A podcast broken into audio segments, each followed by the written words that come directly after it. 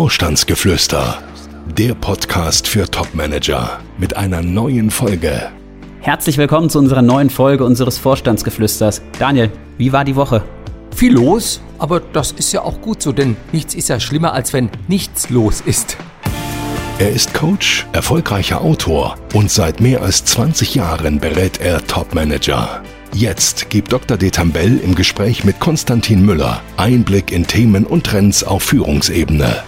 Sie hören Vorstandsgeflüster. Viel los. Ähm, ist dein Geschäft eigentlich jahreszeitenabhängig? Ach, im Großen und Ganzen nicht. Also man muss schon sehen, die Sommerferien Mitte Juli bis Mitte August, da ist doch etwas weniger los, was auch damit zu tun hat, dass viele Manager, die sich beruflich neu orientieren wollen, eben glauben, da sei weniger los. Und dann natürlich auch nochmal in der Weihnachtszeit, also 10., 12. Dezember bis Mitte Januar, da ist auch relativ ruhig. Aber ansonsten, nein, also das, das läuft so durch, sag ich mal, ja.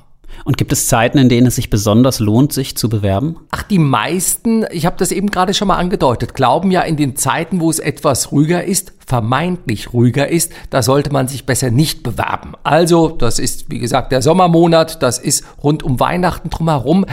Ich bin ja eher ein Freund, das Gegenteil davon zu tun, also antizyklisch zu handeln. Mir sagte mal, ich kann mich erinnern, in den ersten Berufsjahren hatten wir mal einen Vertriebsvorstand, der sagte, wissen Sie, Detambell, ich habe es immer anders gemacht. Ich habe abends nach 17 Uhr versucht, jemanden im Unternehmen zu erreichen. Meistens war dann der Chef selber dran. Ich habe freitags nachmittags noch versucht, ich habe montags morgens versucht, jemanden zu erreichen, zu all den Zeiten, wo man eigentlich nicht anrufen soll. Und ich habe auch in den Sommerferien genau mitten rein angerufen. Ich hatte die besten Erfolge. Ich glaube, für Bewerbung könnte man das auch so machen, ja? Ja, die Sommerferien sind ja rum. Das heißt, jetzt geht's wieder kräftig los. Welches Kundenprojekt stellst du uns denn diese Woche vor? Naja, letzte Woche hatten wir ja einen Kunden aus der Lebensmittelindustrie und einen Herrn aus der Management-IT-Beratung.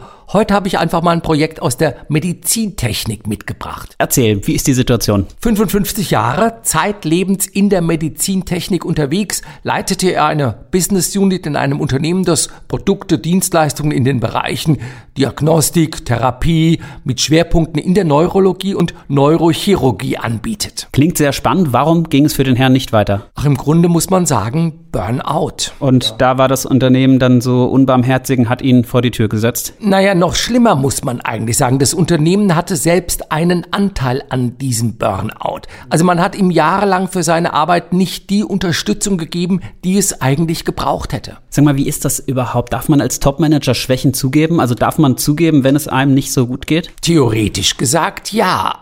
Aber man muss dann auch mit den Folgen leben können. Das heißt, du würdest raten, nichts zu sagen. Zumindest wenn es geht, Klappe halten. Denn man muss sehen, Unternehmen haben wenig Verständnis. Man sollte daher eher als Manager versuchen, durchzuhalten und sich aus der Position heraus, die einen krank macht, einen neuen Job zu suchen, in der solche Probleme vielleicht nicht auftreten. Ist Burnout dann ein häufiges Problem? Ach, ich bin kein Mediziner, aber ich habe oft schon den Eindruck, dass es nicht wenige Manager gibt, die in der Tat mit Burnout zu kämpfen haben.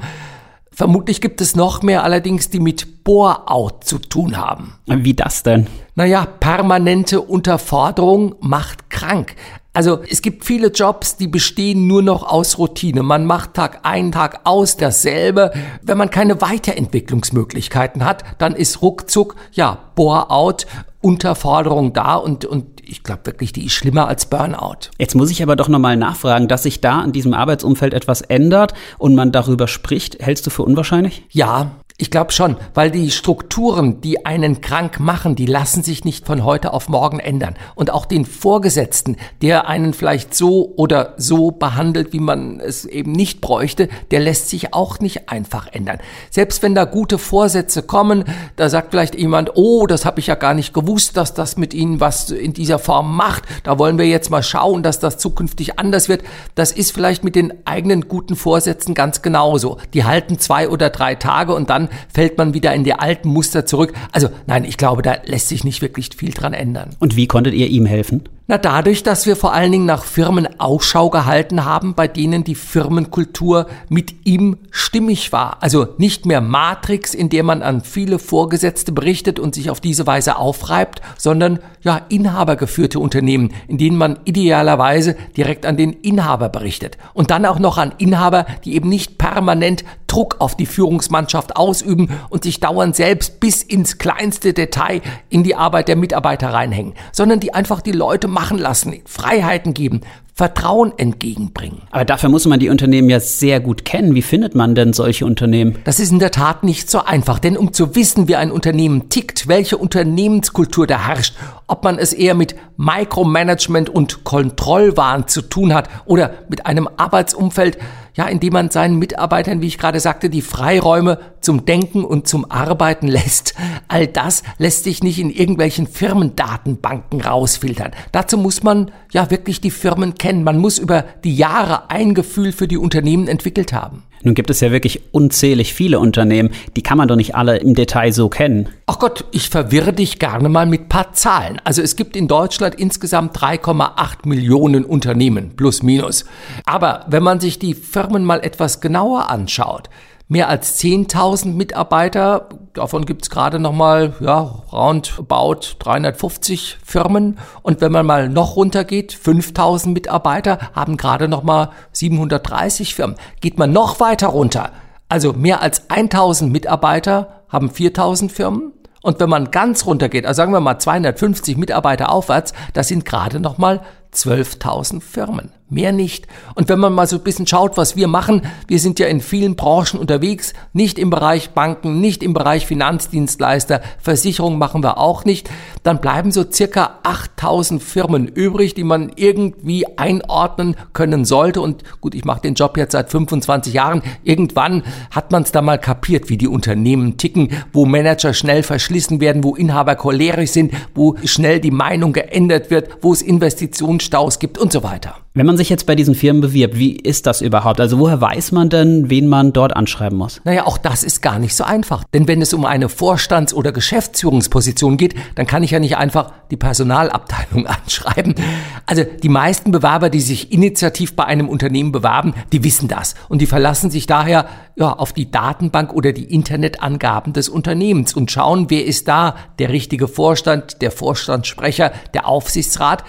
Problem ist allerdings auch hier, wer sich auf diese Datenbankeinträge verlässt, der ist ja oft nicht nur verlassen, sondern man blamiert sich zum Teil auch bis auf die Knochen, wenn man einen Ansprechpartner anschreibt, der das Unternehmen vielleicht bereits verlassen hat oder nicht mehr fest im Sattel sitzt aktuell in Ungnade gefallen oder vielleicht selber bereits vor einiger Zeit verstorben ist. Wirklich, das gibt es? Also, dass man Verstorbene anschreibt? Ja, das ist kein makabrer Witz. Es ist gar nicht mal so selten, dass uns Kunden berichten, dass man bei diesem oder jenem Berater im Outplacement, New Placement oder wie das alles so heißt, ähm, zum Teil auch bei Unternehmen, die angeblich inverses Headhunting betreiben, genau dieses in der Vergangenheit erlebt habe.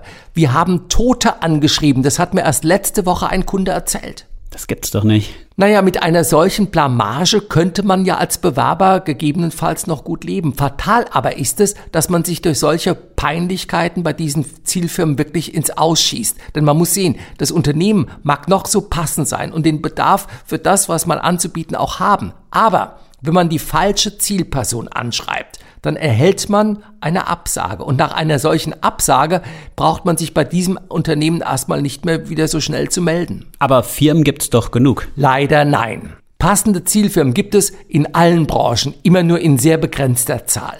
Ein paar hundert, die wirklich wie die Faust aufs Auge passen. Und dann geht's ja nicht nur darum, dass es die Position grundsätzlich gibt. Nein, vielmehr müssen die ja auch die Stelle noch aktuell neu zu besetzen haben.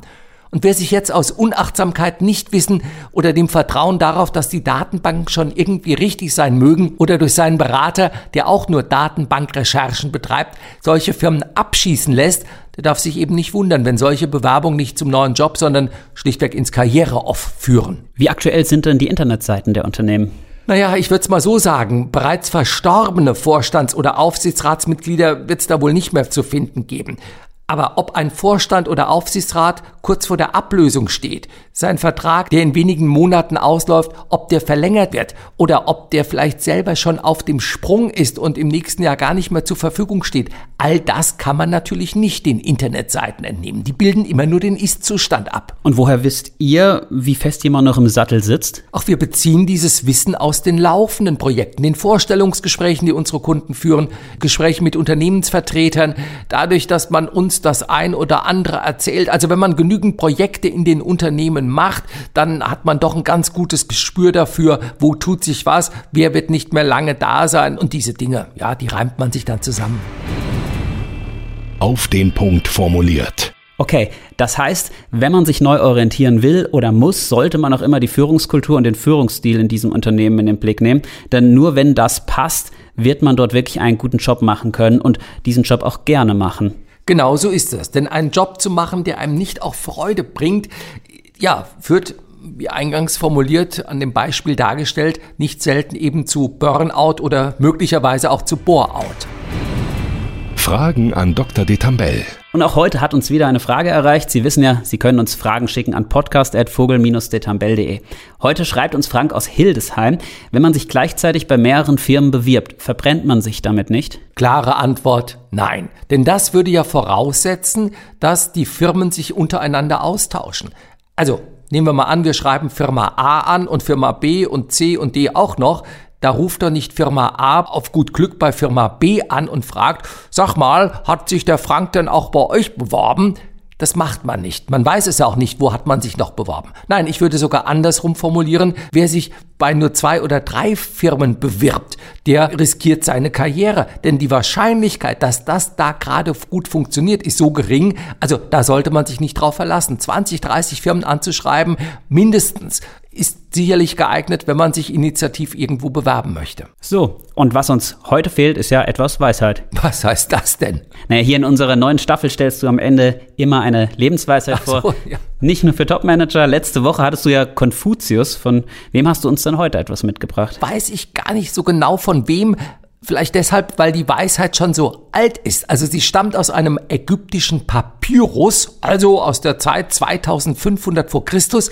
Und ich habe sie ausgewählt, weil sie sehr gut zu unserem Thema Burnout und Überforderung passt.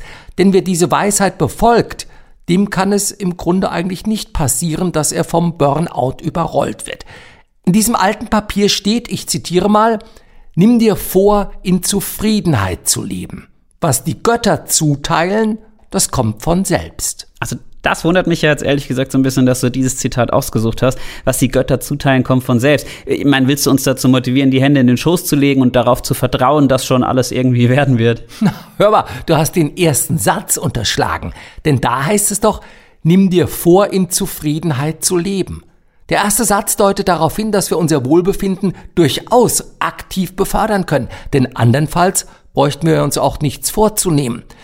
Und ja, ist schon richtig. Der zweite Satz, wir können das Glück, das die Grundstimmung der Zufriedenheit noch erhöht, eben nicht erzwingen. Es ist es ist ein Geschenk, muss man sagen, ja. Und in diesem Satz steckt viel von der antiken Weisheit drin. Also die Warnung zum einen vor der Überheblichkeit, also dem Glauben, wir hätten alles im Griff und wir könnten alles erzwingen. So ist es eben nicht. Und daher auch die Aufforderung zu einer gewissen Gelassenheit, zum Vertrauen in unser Schicksal. Für jeden, der es versteht, sich in Geduld zu üben, gelassen seinen Weg zu gehen und die Zeit abzuwarten, kommen die guten Tage von selbst. Das ist das, was in diesem Zitat drin steckt. Ja, ist eigentlich eine schöne Sache, so auf das Gute zu vertrauen. Gelingt dir das? Nein, nicht immer. Aber ich nehme es mir immer wieder vor, so zu denken und auch meinen Kunden sage ich immer wieder, wir leben auf Hoffnung hin. Ja, ein sehr schönes Vorhaben, sich das so vorzunehmen. Aber dann hätten wir es eigentlich auch schon wieder für diese Woche. Weitere Praxisfälle wirst du uns nächste Woche vorstellen und auch eine neue Weisheit bekommen wir von dir serviert. Bis dahin, ich wünsche eine gute Woche. Ich würde sogar sagen, eine gelassene Woche. Aus der eben angesprochenen Erkenntnis heraus, dass wir uns zwar durchaus anstrengen sollten, wir aber am Ende nichts erzwingen können und nicht alles in unserer Macht steht. Gibt es Fragen, die Dr. Detambell Ihnen beantworten kann? Schreiben Sie uns. Unsere E-Mail-Adresse podcast.vogel-detambell.de. Folgen Sie uns und schalten Sie nächste Woche wieder ein. Vorstandsgeflüster